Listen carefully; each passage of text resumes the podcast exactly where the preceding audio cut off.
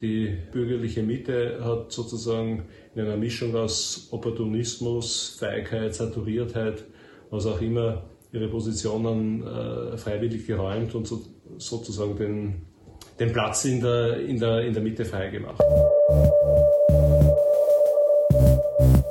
Herzlich willkommen zur ersten Folge unserer Podcast-Reihe zum großen Furche-Jubiläum. Mein Name ist Margit Körbel, ich bin Digitalredakteurin der Furche. Die Furche gibt es mit Stichtag 1. Dezember genau seit 75 Jahren. Wir feiern das mit einer großen Jubiläumsausgabe und diesem dazugehörigen Podcast. Horizonte eröffnen und Orientierung bieten. Das ist unser Anspruch seit 1945. Um unsere Jubiläumsausgabe ganz besonders zu gestalten, haben wir uns die Metapher einer Seekarte dafür ausgesucht. Seekarten bieten ja auch in stürmischen Zeiten Orientierung. Sie zeigen unter anderem Koordinaten, Strömungen, Fahrrinnen, Untiefen, Ankerplätze und Leuchtfeuer. Und genau diese haben wir in unserer Gesellschaft gesucht. Was sind die Koordinaten unserer Zeit? Welche Strömungen, Fahrrinnen, Untiefen oder Leuchtfeuer gibt es? Und an welchen Ankerplätzen finden wir Halt? Die komplette Seekarte, visuell aufbereitet und befüllt mit über 30 Artikeln, Essays, Analysen, Kommentaren und mehr, findet ihr online auf www.furche.at. Und auch wenn ihr noch kein Furche-Abonnent oder Abonnentin seid, könnt ihr mit einem Testaccount zwei Wochen lang alle Inhalte gratis konsumieren. In dieser ersten Episode dreht sich nun alles um Koordinaten. Was sind unsere Koordinaten und wie haben sich diese womöglich in den letzten Jahren verändert? Furche-Chefredakteurin Doris Hellenberger hat dazu ein paar einleitende Worte. Ja, die Zeiten sind stürmisch da draußen und wenn es stürmisch wird und unübersichtlich, dann wäre es ganz klug, wieder mal auf die Karte zu schauen, die Koordinaten abzuchecken und sich zu vergewissern, wo man sich gerade befindet. Es geht also um Orientierung. Das ist ja auch eine, ein zentraler USP immer schon gewesen, der Furche, nämlich zu versuchen, zumindest äh, Hilfestellungen zu geben, dass man sich leichter zurechtfinden kann im Leben, das ja immer komplizierter wird, wie wir alle wissen. Koordinaten lautet also der Titel des ersten Buches, der Jubiläumsausgabe, und wir nehmen hier einige sehr spannende Standortbestimmungen vor. Wir fragen nach der Position Österreichs in Europa und in der Welt. Wir gehen dem Phänomen der Polarisierung nach die Menschen immer weiter auseinandertreibt, sodass sie einander nicht mehr berühren und einander nichts mehr zu sagen haben. Und wir fragen, inwiefern sich der politische Diskurs verschoben haben könnte, nach links oder nach rechts und ob Kategorien wie links und rechts überhaupt noch plausibel sind und einen Sinn haben. All das kann man nachlesen in diesem ersten Buch Koordinaten und auch nachhören ein bisschen in diesem Podcast. Politisch orientieren wir uns an rechts, links und der Mitte dazwischen. Gerade diese Mitte versuchen ja sehr viele für sich zu beanspruchen. Die Frage ist aber, inwiefern sich unsere Wahrnehmung vielleicht verändert hat. Und zwar die Wahrnehmung dessen, was rechts oder links überhaupt ist. Kurz gesagt, haben sich unsere Diskurskoordinaten verschoben. Regina Pollack ist Vorständin des Instituts für praktische Theologie an der Katholisch-Theologischen Fakultät der Universität Wien. Und sie ist der Meinung, dass die Kategorien rechts und links in unserer pluralen Gesellschaft lange nicht mehr ausreichen. Ich sehe die Koordinatenverschiebung als einen Kampf um Deutungshoheit, um die politische, die kulturelle und die weltanschauliche religiöse, ausgelöst durch den Wandel unserer Gesellschaft, durch die Pluralisierung von Lebensformen, durch das Entstehen einer Migrationsgesellschaft, durch die wachsende kulturelle und religiöse Vielfalt und nicht zuletzt auch durch den Aufstieg der Frauen. Viele verschiedene Gruppen erheben heute den Anspruch auf Teilhabe an gesellschaftlichen Rechten, an materiellen und immateriellen Ressourcen und äh, auf Mitgestaltungsmacht. Das bringt die etablierten Gruppen ziemlich unter Druck und wird dann als Konflikt zwischen links und rechts gedeutet. Ich glaube, dass diese Kategorien nicht ausreichen, um die Koordinatenverschiebung äh, angemessen zu beschreiben. Resultat sind jedenfalls ein polarisiertes gesellschaftliches und politisches Klima sowie das Brüchigerwerden der sozialen Kohäsion. Ich nehme auch eine Erosion oder zumindest das Verstummen der moderaten Mitte wahr, und das macht mir Sorge. Andererseits finde ich es gut und wichtig, dass damit gesellschaftliche Wertekonflikte an die Oberfläche geholt und diskutiert werden, damit wir nämlich gemeinsam darum streiten, wohin die Reise gehen soll. Und deshalb diskutiere und streite ich auch gern mit dem Rudolf Mittlöhner. Rudolf Mitzlöhner ist da nämlich ganz anderer Meinung. Er ist der ehemalige Chefredakteur der Furche und mittlerweile stellvertretender Ressortleiter für Innenpolitik beim Kurier. Er meint, das Koordinatensystem hat sich nach links verschoben. Das Koordinatensystem des öffentlichen Diskurses hat sich eindeutig verschoben und zwar nach links. Genuin liberal-konservative Positionen stehen heute tendenziell unter Rechtsaußenverdacht, während gleichzeitig die Linke die bürgerliche Mitte usurpiert und äh, für sich in Anspruch nimmt, sozusagen so etwas wie die neuen oder besseren Bürgerlichen zu sein. Äh, das kann man der Linken nicht vorwerfen, sondern die bürgerliche Mitte hat sozusagen in einer Mischung aus Opportunismus, Feigheit, Saturiertheit, was auch immer, ihre Positionen freiwillig geräumt und sozusagen den, den Platz in der, in, der, in der Mitte freigemacht. In Summe ergibt diese Entwicklung das, was ich eine Schieflage des Diskurses äh, nenne, äh, die sich darin auswirkt, dass äh, bei so gut wie allen Themen im Gesellschafts-, äh, Wirtschafts-, sozialpolitischen Bereich äh, mit ganz unterschiedlichen Maßstäben gemessen wird, je nachdem, äh, wer bestimmte Positionen vertritt. Alles in allem eine Entwicklung, die dem öffentlichen Diskursklima nicht gerade zuträglich ist die Linke als neue bürgerliche Mitte, so also die Einschätzung von Rudolf Mittlöhner. Für unsere Jubelnummer haben wir auch im Furche Fundus gegraben und nach Texten gesucht, die in den letzten 75 Jahren entstanden und besonders spannend sind. Auch diese haben wir unseren Seekartenbegriffen zugeordnet und möchten sie euch natürlich nicht vorenthalten. Gegründet wurde die Furche ja von Friedrich Funder und er hat im Jahr 1950 einen Text über das fünfjährige Bestehen der Furche geschrieben. Einen Ausschnitt daraus hat Lothar Budingbauer vorbereitet. Der Text trägt den Titel Fünf Jahre österreichische Furche und ist am 2. Dezember 1950 erschienen. Ein altes Haus in einer stillen Gasse der inneren Stadt war in den letzten Apriltagen des Jahres 1945 der Treffpunkt einer kleinen bunten Gesellschaft. Akademiker verschiedener Berufe, meist junge Leute, die irgendwo an der Front waren, Widerstandskämpfer, Befreite aus Gefängnissen der Gestapo, der eine oder andere war knapp ihrem Blutgericht entgangen.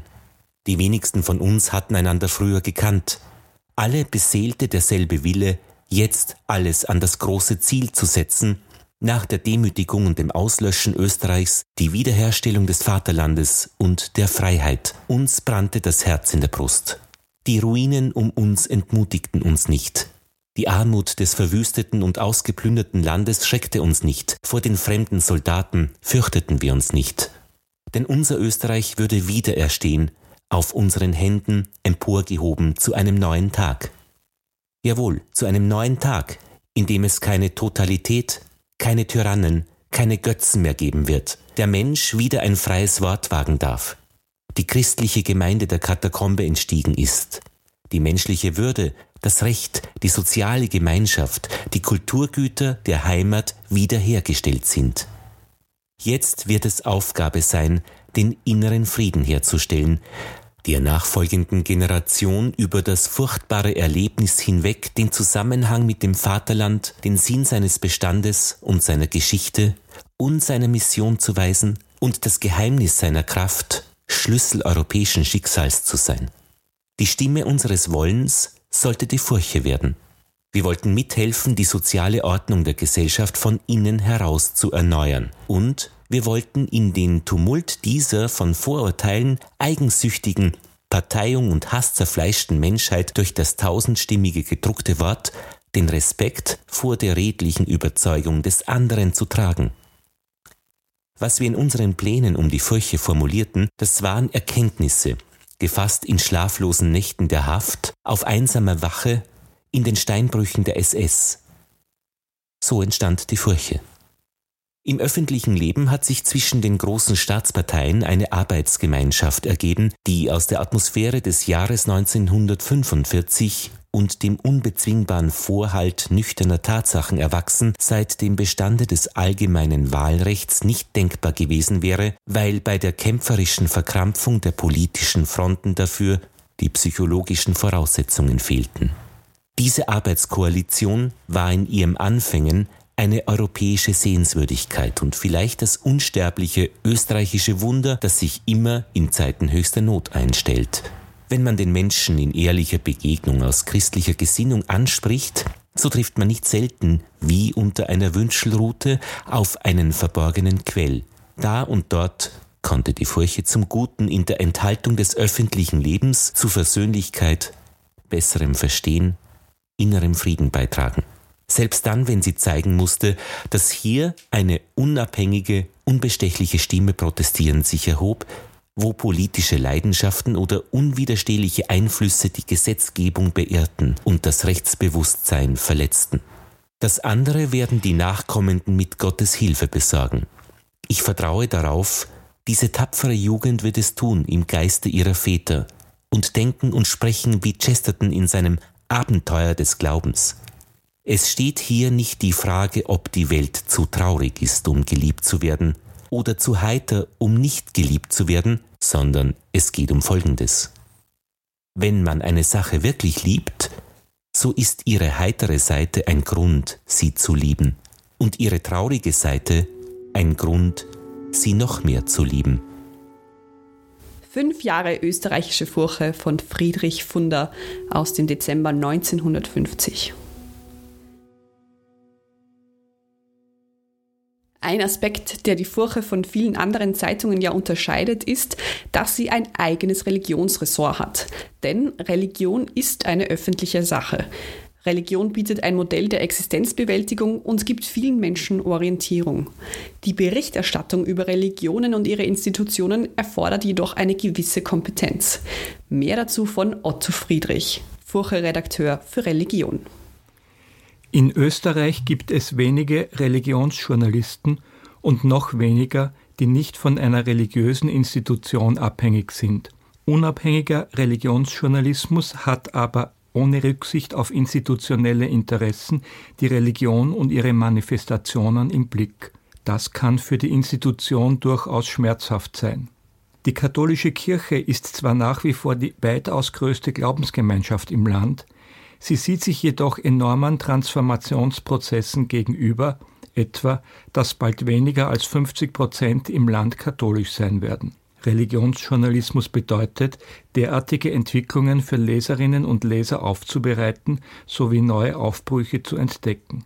Spätestens seit dem 11. September 2001 hat sich auch für den Religionsjournalisten die Lage neu ausgerichtet. Damals trat mit dem dschihadistischen Islam ein weltpolitisch religiöser Player auf den Plan, der auch die Auseinandersetzung mit den Muslimen in unseren Breiten dringlich machte.